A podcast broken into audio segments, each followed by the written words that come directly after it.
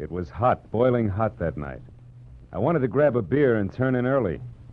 So what happens? I get my beer, but with it comes a gunshot, a beautiful woman in trouble, and murder. From the pen of Raymond Chandler, outstanding author of crime mystery, CBS presents his most famous character, brought to you now in The Adventures of Philip Marlowe.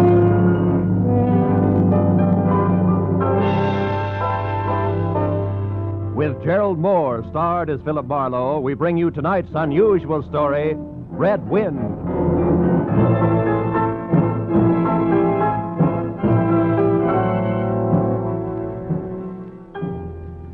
There was a rough desert wind blowing into Los Angeles that evening. It was one of those hot, dry Santa Anas that come down through the mountain passes and curl your hair and make your nerves jump and your skin itch. On nights like that, every booze party ends in a fight, and meek little housewives feel the edge of a carving knife and study their husbands' necks. Anything can happen when the Santa Ana blows in from the desert. I closed up my office early. I got tired of reading Philip Marlowe, private investigator, backwards on the ground glass of my office door. So I locked up and decided a nice cold beer would taste good before I went up to my apartment. Fill her up again, Mr. Marlin? Marlowe. Uh, Marlin. Yeah, Marlin's a fish. Yeah, yeah, I know. Marlin's also the name of a lady on the radio. Marlin, comma, Mary, the story of. Yeah, my wife listens to it. Yeah, good for her. Hey. Hey, you bartender. Another rye. Yeah, that drunk again. What do you expect in this business? Autograph hounds? Make it sappy. You hear? Be right with you, sport. Gotta draw this man a beer. Crying out loud, these stumble bums. Hey, Bud. You got another customer, Backus? Uh, hey, Bud, you seen a lady in here lately? A lady? Uh, tall, good-looking, brown hair, a print bolero jacket, and a blue silk dress. No, sir. No, sir. Uh, nobody like that, Spinian. All right, straight scotch, fast. Yes, sir. Yes, sir. As the man drank, I noticed the drunk was grinning at him. And then, without changing his grin, the drunk swept a gun from somewhere so fast it was just a blur coming out. Made a couple of hard snaps and a little smoke. Very little. You other guys, don't move. So long, Waldo. Don't move, you two. Poor Waldo. I bet I made his nose bleed. So long, boys. Drink up. Get on the phone, kid. I'll get his license number. Holy smoke. Too late. He drove away in the dead guy's car. Uh, maybe he ain't dead. No, he's dead, all right. Oh. That guy was using a 22 target Yeah. pistol. When they use that kind of gun, they don't make mistakes. Where's your phone? This Uh, is for the police.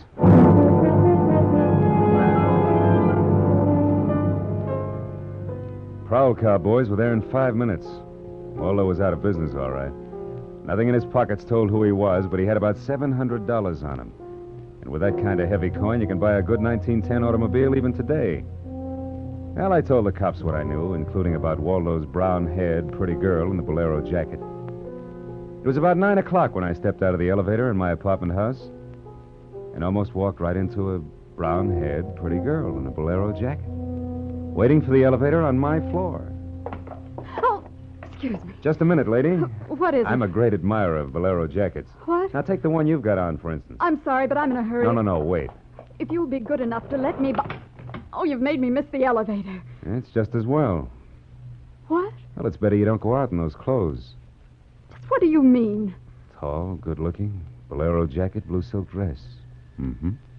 Lady, might I take the trouble of telling you that you're in trouble? Trouble. Yeah, the cops are looking for you. In those clothes. I haven't done anything. Maybe not. But if I were you, I'd have a little talk with me. I've all the I'm in nerve. room 41 across the hall. And I know things about you. Well, Good girl. Come along. It took a firm grip on her arm, but I managed to get her to my room. I rustled up some drinks, but when I turned to give her hers, I.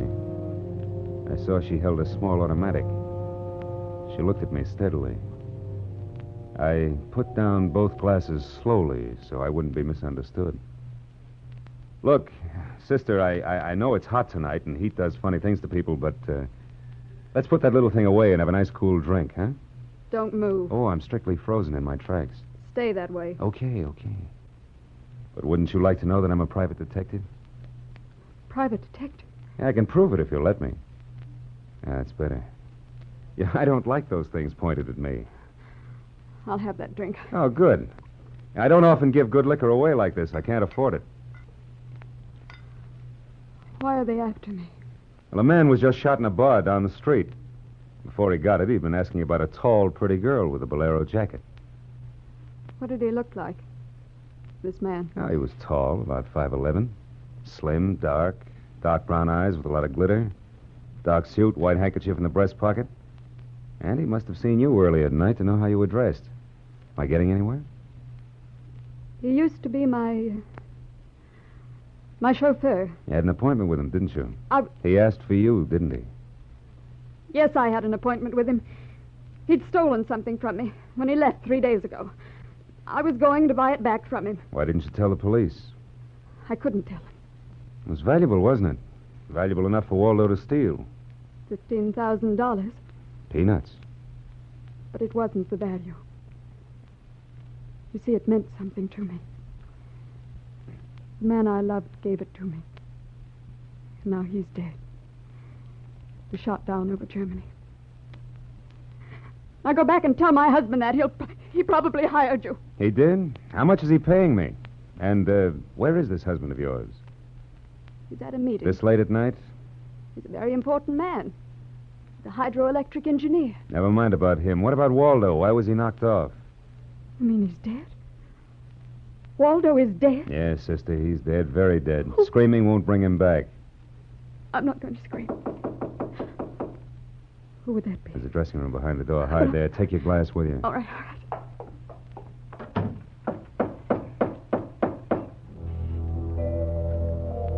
I went to the door, making a loud, yawning sound. Foolishly, I didn't have my gun. That was a mistake. Because when I opened the door, the guy on the other side certainly had one. A 22 target automatic that had already killed one man that night. And I knew the bald head, the flat, shiny eyes, and the face like a poisonous lizard. Baldy put the muzzle of his gun lightly against my throat. I backed into the room, and Baldy kicked the door shut. You alone? Look for yourself. I'm asking, not looking. I'm alone. You and that dumb bartender saw me dust off Waldo. What did Waldo do to you? Who's asking? Just making conversation. He stooled on me on a bank job we did together. Got me four years in Michigan Penn. How is he? Dead. well, I'm still good. Drunk or sober. Tell me why I came here, pal. You heard the barkeep and me talking. I told him my name and where I lived. That's how, pal. I said why. Skip it. The hangman won't ask you to guess why he's there. You're pretty tough at that, ain't you, pal? But you're slamming off. All right. But, uh, could you get that gun out of my neck and try somewhere else? Just any place. This better? This suits you all right. Yeah, just so it isn't my neck. Say when, pal. It's your party. I leaned against the gun weakly. The door of the dressing room showed a crack of darkness. The crack widened. I began to shake a little in spite of the heat. The girl came quietly into the room, but there was white all around her irises. She was scared. She had a gun in her hand, but I was sorry for her. Dead sorry. She tried to make the door a scream. Either way, it would be curtains for both of us. Scared, mister? Worried about any little thing? I couldn't talk. The girl floated in the air somewhere behind Baldy. And her horrified face was drifting toward us. My mouth was as cold and dry as yesterday's toast. Well, kid, how's it feel? You ready yet? Say the word. Well, don't take all night about it. If you're going to do something about it, do it. Why not, pal? I like this. Suppose I yell. Go ahead. Yeah. Put up Go your hand. Hey, look! Thanks, sister. That buys me. Everything I have is yours, now and forever. Is he dead? And flatter me, no end, lady. I only punched him. Now get out of here while I call the Yes. cops down on this killer. Yes. Good night. Wait a minute, wait a minute. That jacket marks you for the cops. Leave it here. You don't need it in this kind of weather. Oh, yes, here. Okay. See you again? Why? I don't know. Who am I to be the rival of a dead flyer and things like that? Nah, on second thought, forget the whole thing. I'll see that the police get Jesse James here. Good night, lady.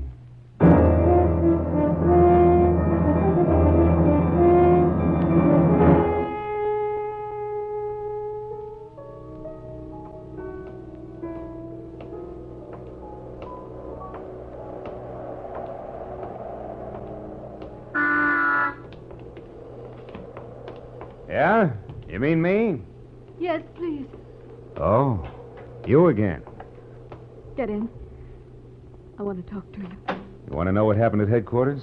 Yes. I went down to headquarters with the law and gave them the story. I left you out of it. Oh, thanks. Yeah, you saved my life. So no one knows anything about you. Incidentally, neither do I. My name is Mrs. Frank Barsley.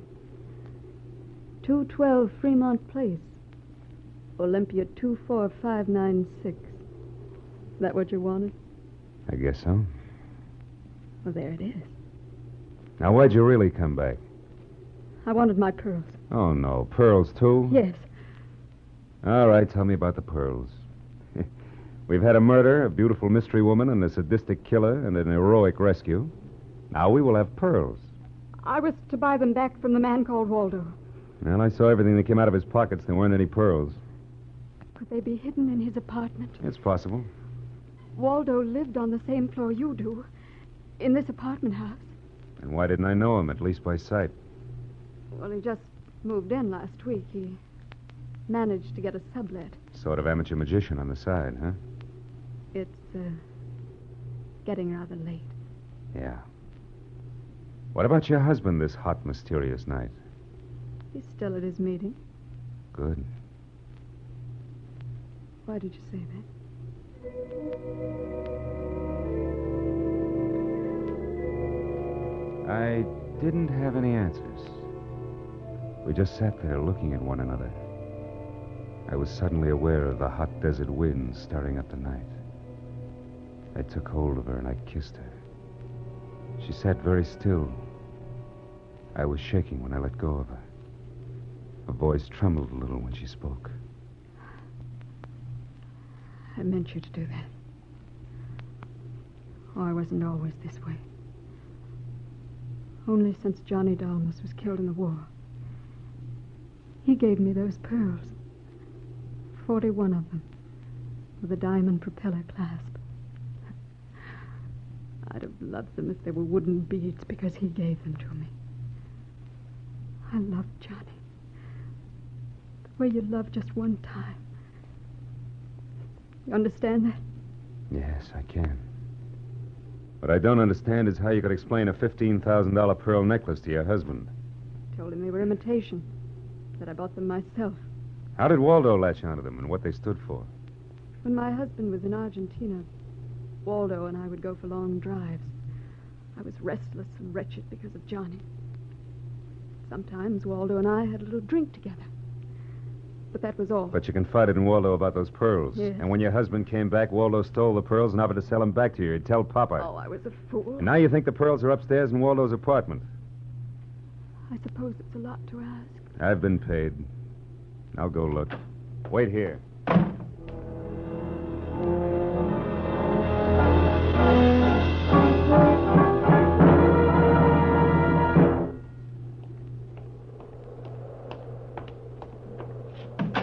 I gone long, No. Lola? Well, No. no pearls? No pearls. Oh, There was a man in Waldo's room. man. You know a guy named Leon Velasanos? No, not by name. I don't know him. Mexican, South American, about 45, small, iron gray hair, very neat. Fawn colored suit, wine colored tie. No, I don't think I know such a man. You say he was in the room? Yeah. What did he say? Very little. In fact, nothing. He was dead.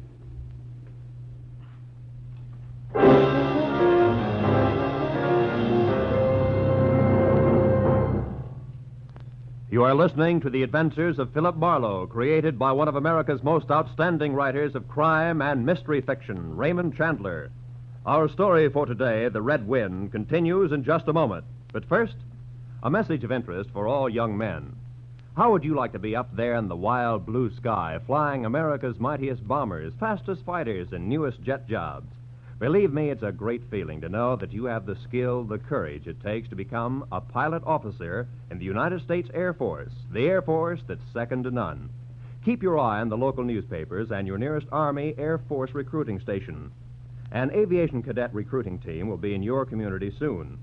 If you're between the ages of 20 and 26 and a half years of age, single, and a high school graduate, plan to see the Aviation Cadet Interviewing Team. If you pass the mental and physical examination, you'll be accepted for the 52 week Aviation Cadet Training Program. When you graduate, you'll be a second lieutenant in the U.S. Air Force, the mightiest of all. And now, back to the adventures of Philip Marlowe. With Gerald Mohr as our star, we continue today's adventure.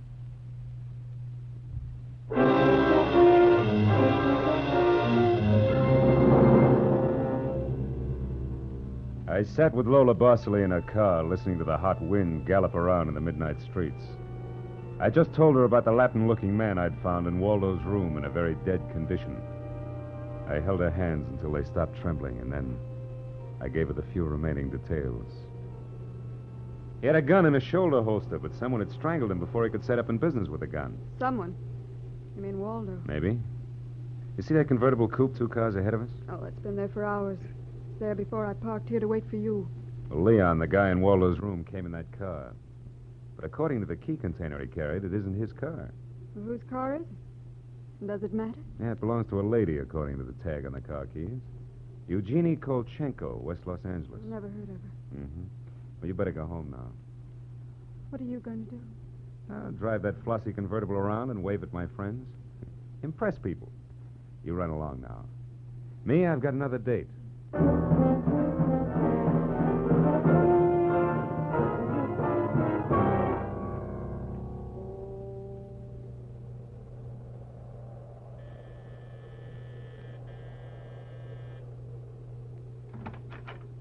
Yes.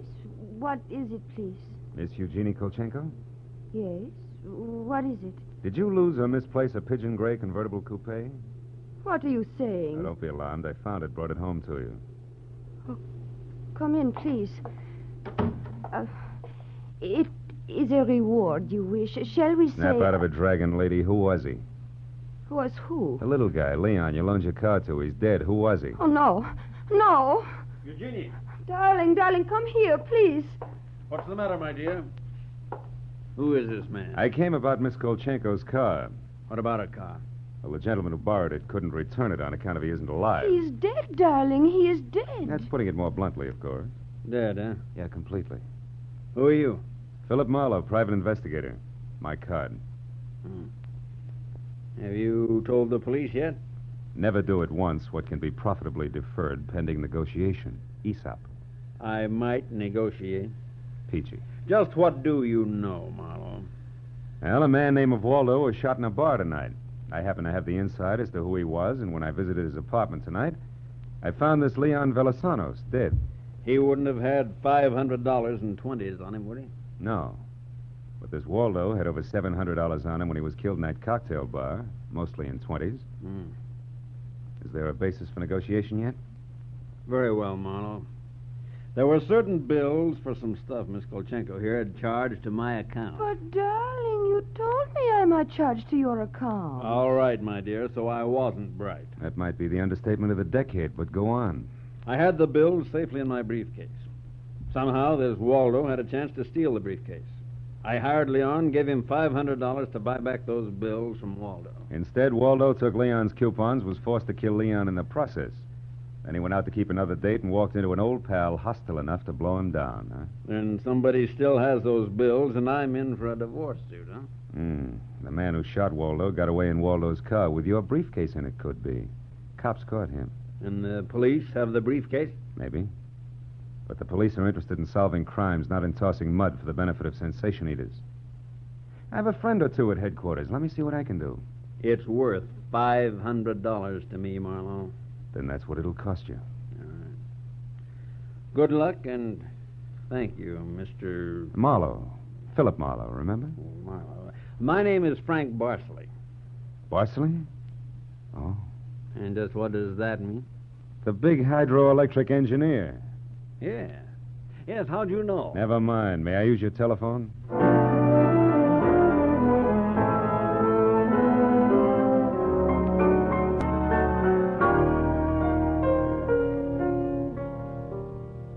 Someday I must tell you about Ibarra.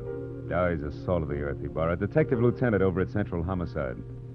Well, I phoned Ibarra from Miss Kolchenko's house and told him where he could find a well dressed cadaver named Leon and furnished a few small details. I gave Ibarra time to check my tip, and then I went down to see the good lieutenant and told him why I'd been up in Waldo's room, only to find Leon instead of a certain lady's string of pearls.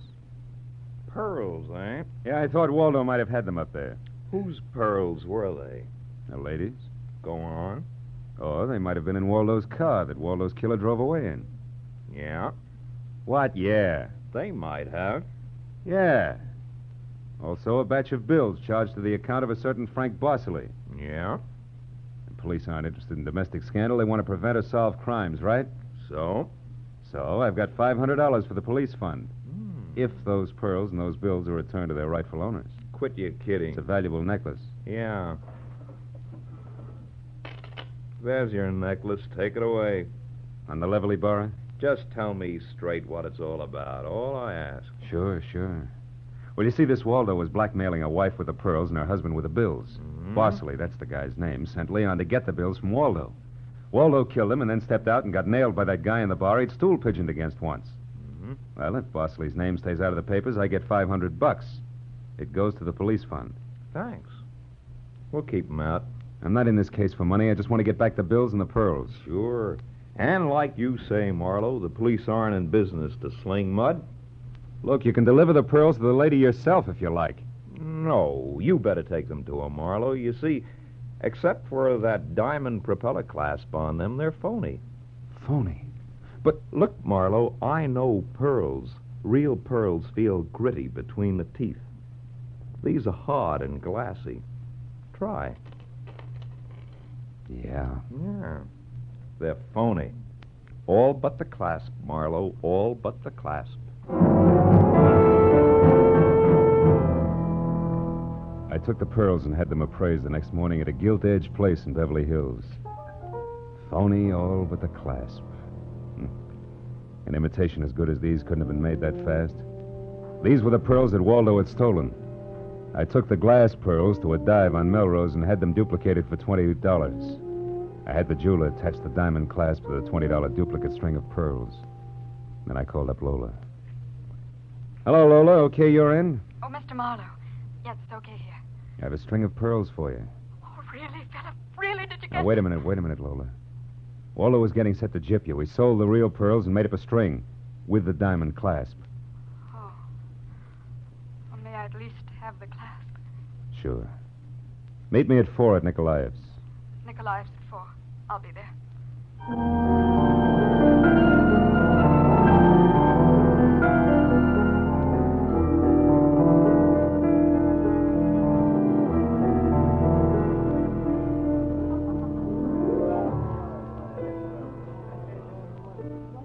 Hey, yeah, Lola.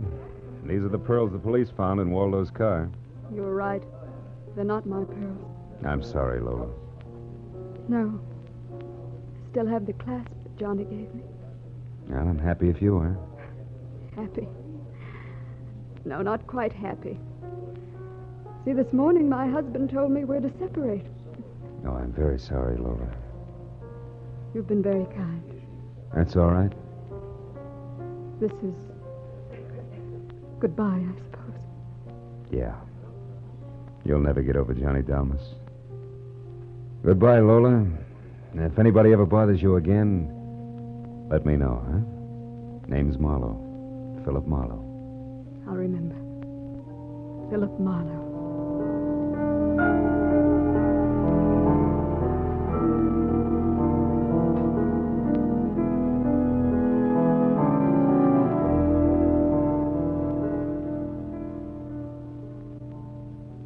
I drove almost to Malibu. And then I parked. And then I walked. Way out on a rock cliff, jutting into the Pacific Ocean.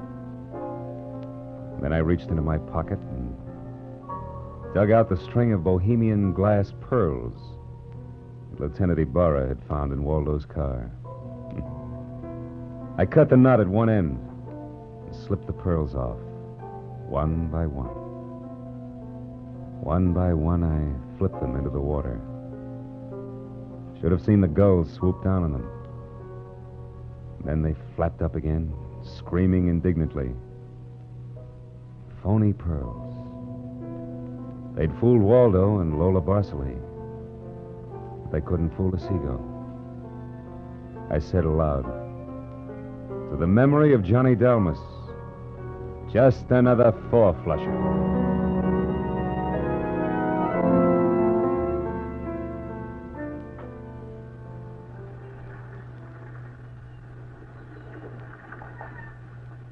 Listened a while to the wheeling seagulls.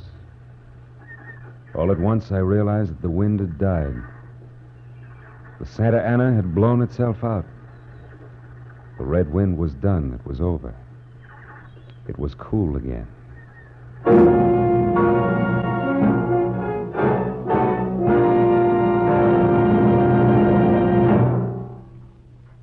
The Adventures of Philip Marlowe, created by Raymond Chandler, stars Gerald Mohr and is produced and directed by Norman Macdonnell.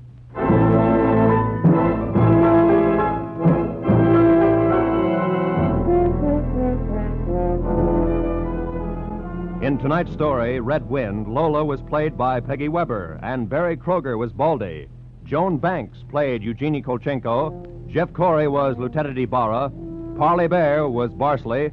Lou Krugman was Waldo. And Wilms Herbert played the bartender. The special music was conceived and conducted by Ivan Ditmars.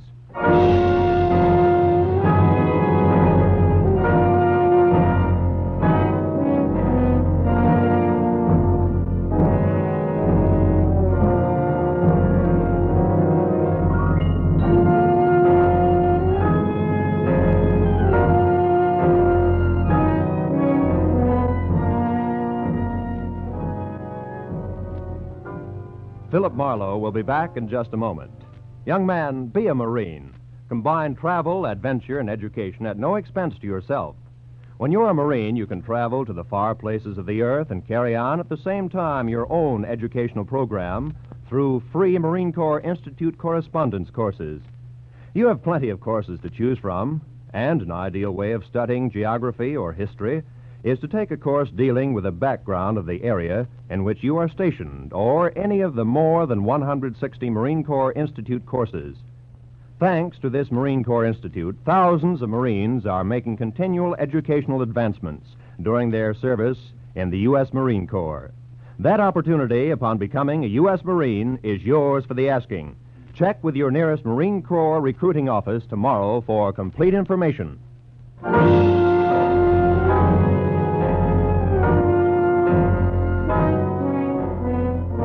Next week at the same time, be sure to tune in for another adventure of Philip Marlowe when Marlowe says, I was low, very low the night I set out searching for the girl with the strange hazel eyes. The fog which hung over Los Angeles didn't help. And I felt even worse when I found her. For by then I had death on my hands.